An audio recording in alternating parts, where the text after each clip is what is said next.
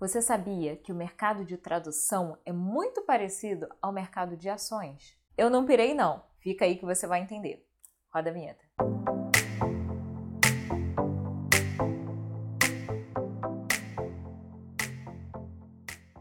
Olá, tradutores! Tudo bem com vocês? Mais um dia de vídeo aqui para o canal e hoje eu não vou falar de finanças, não, mas eu vou fazer uma comparação sobre o nosso mercado, o mercado de trabalho dos tradutores e o mercado de ações, enfim, qualquer mercado que envolva compra e venda. Você vai entender. Gente, só para deixar claro, eu vou fazer uma explicação aqui muito básica do que é o mercado de ações, tá? Não sei quantos de vocês já têm alguma experiência com investimento em ações, com bolsa de valores, mas basicamente falando, quando você tem uma ação X, vamos supor, ação do Tradim, né? Imagina, tradutor iniciante na bolsa, gente. Seria muito chique. Mas vamos, é, é faz de conta, tá? Só para eu exemplificar.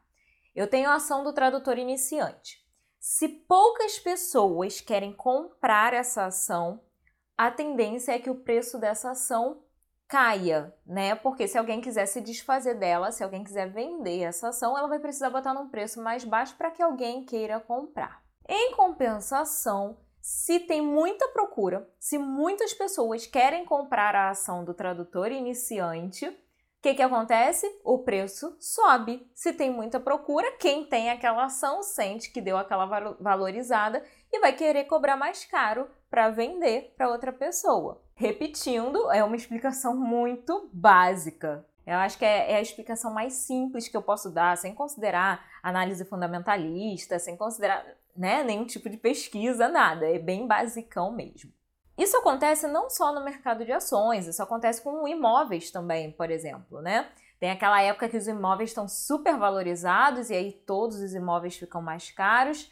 Tem a época que eles ficam mais baratos e aí é o momento de se comprar, né? Porque quase não está tendo gente procurando para comprar, não sei o que e tal. Então, geralmente, quando baixa essa demanda, quando o pessoal para de procurar para comprar, é o momento que é o melhor, no caso, para a gente investir, porque o preço vai estar tá lá embaixo. O que os tradutores precisam entender é que no nosso mercado funciona exatamente da mesma forma. Pode não parecer, mas eu vou tentar explicar também como é que funciona o nosso mercado. Nós temos uma tabela de referência que é a, tabela, a famosa tabela do Sintra, né? Se você nunca ouviu falar dessa tabela do Sintra, que é o Sindicato dos Tradutores, corre lá no, no site. Eu vou deixar aqui embaixo na caixinha de descrição também, para facilitar a vida de vocês. Tá? Mas ali tem uma tabela com alguns valores de referência, algumas sugestões que a gente pode utilizar. Mas aqueles valores são para trabalhar com o cliente final, com o cliente direto, não com agência de tradução, não com clientes indiretos, tá? Só para deixar claro isso aí.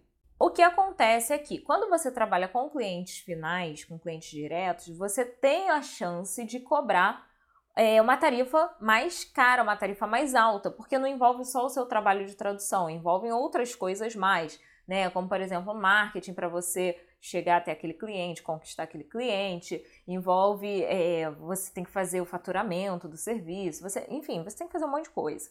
E aí você pode cobrar mais. Quando você trabalha com agência de tradução, você só faz o operacional, que é o que? Traduzir. Né? Você não precisou fazer o marketing para ir atrás do cliente, você não vai precisar contratar um revisor, que a agência já tem um revisor para revisar o seu trabalho. Você não vai precisar se preocupar com o faturamento, porque a agência vai fazer isso. Você não vai precisar ficar é, se preocupando com cobrança caso o cliente esqueça de pagar, o cliente atrase, o cliente, né? Você não precisa fazer isso, a agência vai fazer isso por você.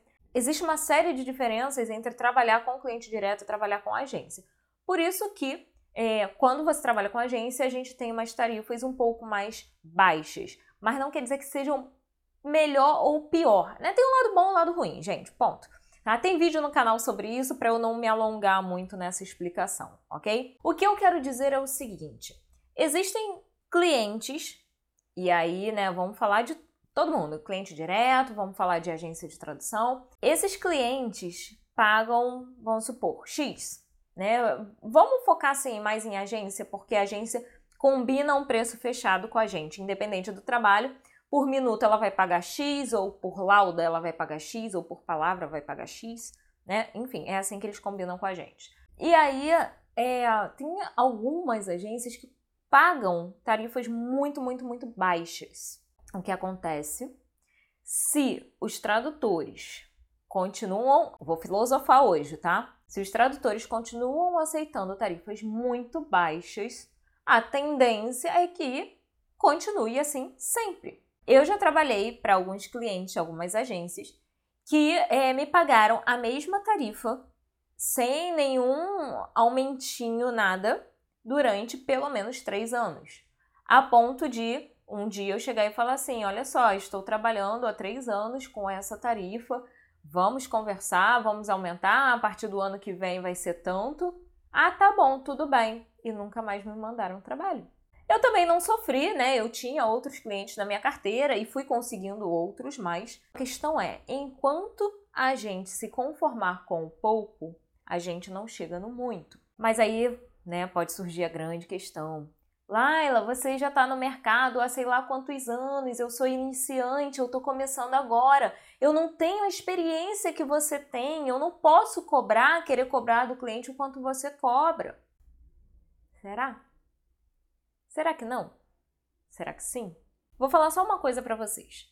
Se os melhores profissionais começassem a recusar tarifas baixíssimas ou condições não muito agradáveis, por exemplo, tarifa baixa e pagamento em 90 dias, vamos supor. Tem cliente que não paga né, em 30 dias, tem cliente que paga em 90, tem cliente que paga em 15 dias. Tem, né? Eu já trabalhei com vários estilos. Mas se a tarifa é baixa e o cliente só paga daqui a 90 dias, eu, eu não trabalho assim, sabe?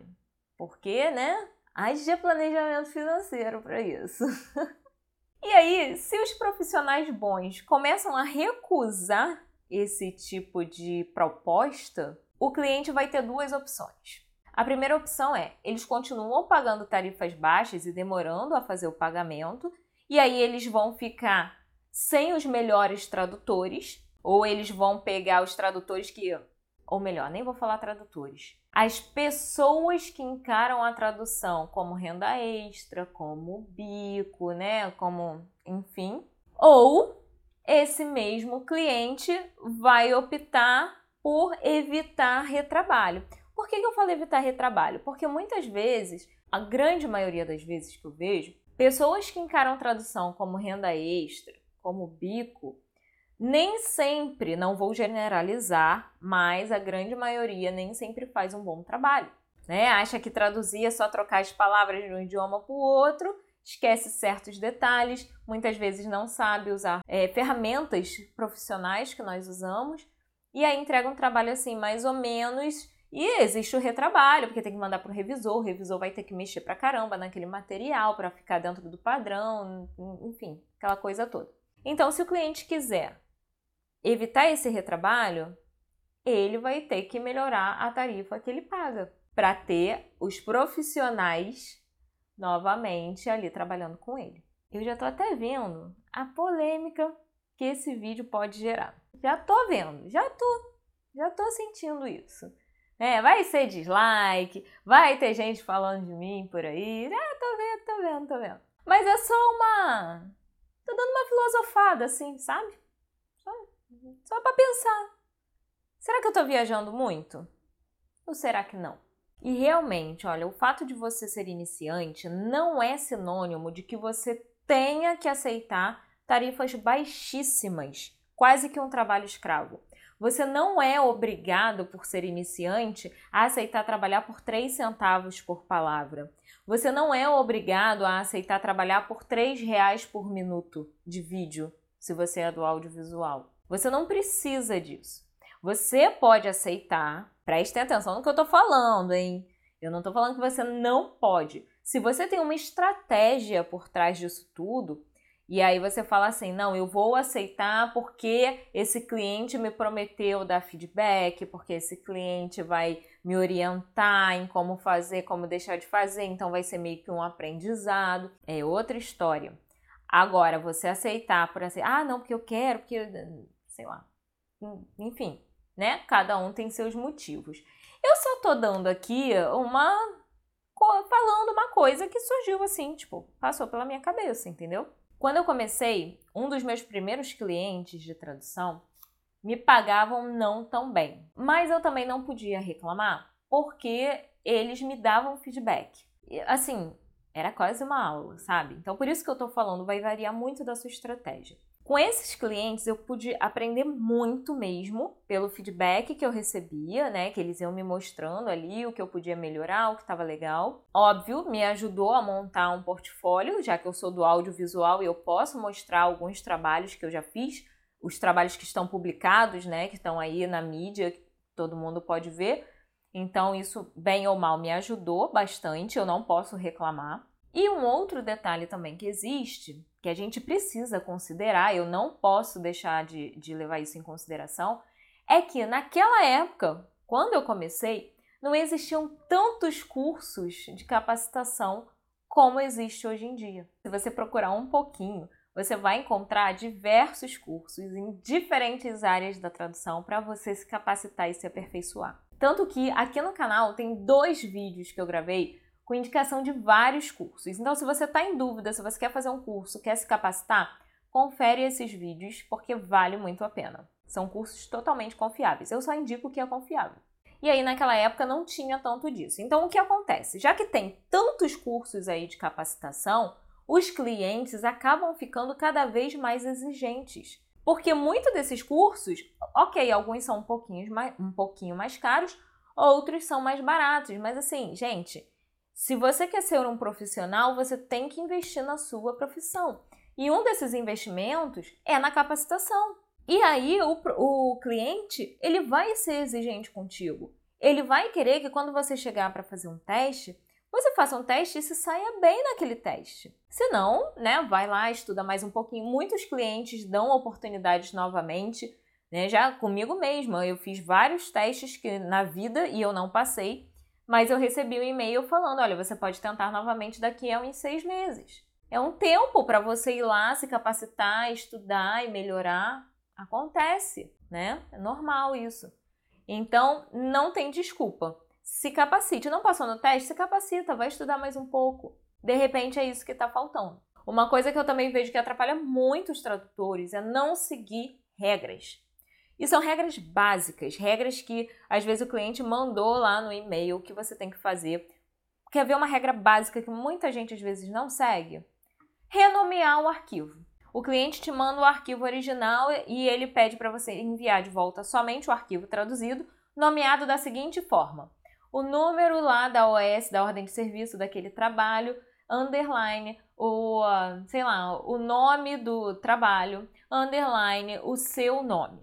Aí você vai e coloca o número da ordem de serviço, traço, o título do trabalho, traço, o seu nome. Pronto, já está errado. Porque o cliente não pediu traço, o cliente pediu underline. Que nem é underline o nome, né, do, do tracinho lá do sublinhado, mas enfim. Então, se nem o básico as pessoas conseguem fazer, não dá pra gente querer, né, ganhar mais. Não dá. Aí fica difícil. Mas enfim, enfim, gente, é. A questão é a seguinte: você tem que fazer uma boa tradução, você tem que ser bom no português, e aí tá a nossa língua, né? Que muita gente acaba achando que pode ficar de lado, que você precisa saber muito a língua estrangeira, esquece o raio do português. Mas se você vai traduzir para o português, você precisa escrever muito bem na sua língua materna, né?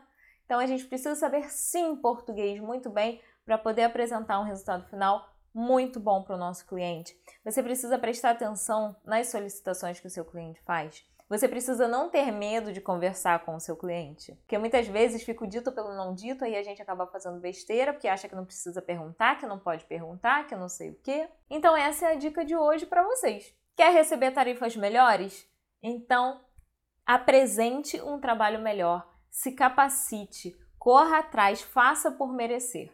Espero que você tenha gostado da minha filosofada de hoje, porque eu dei uma viajada aqui. Eu sei que eu dei uma viajada, né? Mas sei lá, fez sentido? Fala aí pra mim, fez sentido? Não fez? Viajei muito? Me conta aí nos comentários. De repente, né, se eu viajar novamente, eu compartilho com vocês em outro vídeo. Ou não. Vamos ver aí. Combinado? Deixa eu te convidar já para seguir o Tradutor Iniciante lá no Instagram porque eu tô preparando umas notícias boas para vocês. Né? Mês que vem é o mês do tradutor, dia 30 de setembro é dia do tradutor, dia da tradução. E em outubro, dia 5 de outubro, é aniversário do tradutor iniciante. Então vocês já sabem que tem surpresa chegando por aí, né?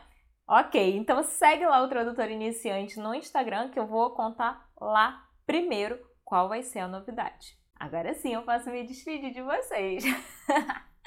um grande beijo para você, sucesso e até o próximo vídeo. Tchau, tchau!